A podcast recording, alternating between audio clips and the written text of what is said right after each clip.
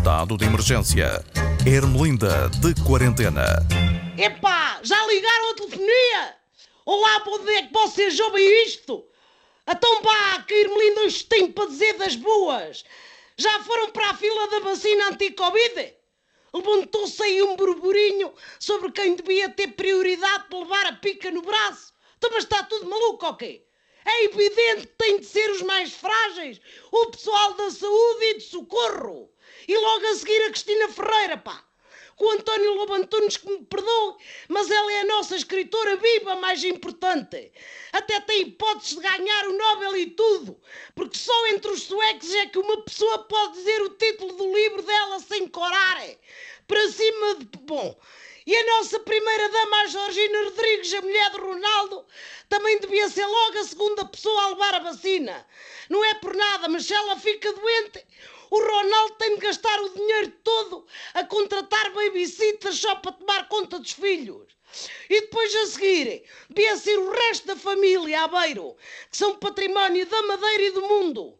Tem é que pensar bem nas quantidades, estão a ouvir ao governo, que eles são muitos. O governo não deve ter feito bem as contas na altura da vacina da gripe e é por isso que agora não há. Devem ter sido eles que gastaram o estoque todo. Bom, por todo lado está a preparar-se a logística da vacinação e aquilo tem de ser bem pensado, por isso é que nós ainda estamos só a planear. O resto da Europa já está quase a preparar para se vacinarem, mas nós ainda estamos só a preparar. Porque as vacinas, por exemplo, têm que ser transportadas a 70 graus negativos. Portanto, não pode ser com aqueles rapazes das motorizadas que andam com um cubo às costas. Que aquilo, aquilo só mantém quente. As pizzas não mantém frio. Por isso é que anda aí um homem do exército a tratar da logística. Isto cá para mim vai ser do Arco da Velha. Por falar em situações do Arco da Velha, Jerónimo de Souza foi reeleito secretário-geral do PCP com um voto contra.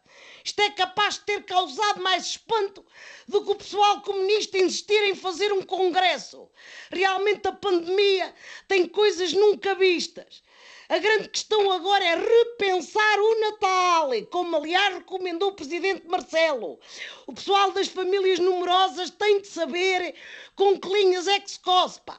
Se calhar para evitarem grandes ajuntamentos, os pais passavam a consoada com metade dos filhos e depois no dia 25 almoçavam com a outra metade.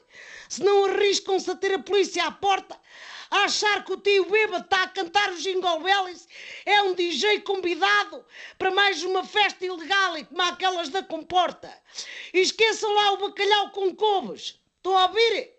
Este ano a DGS só autoriza bacalhau com zaragatoas. E se o querem à mesa na noite consoada, comecem já a tratar do assunto. Com isto da pandemia, é obrigatório pôr o bacalhau de molho pelo menos 15 dias antes. É o chamado molho profilático. Eu, por acaso, vou escolher antes pirum, de preferência congelado. Pode ser que já venha com a vacina guardada no bucho. Vou e vou-me embora. Vou passar ali por, por São Bento para dar um bocadito de alegria àquela gente que está em greve de fome usa pão e água, que é o pessoal da restauração e do pessoal que tem negócios à noite e que realmente não tem como se virar ao governo. Atendam lá aquela malta, pá. Até para a semana.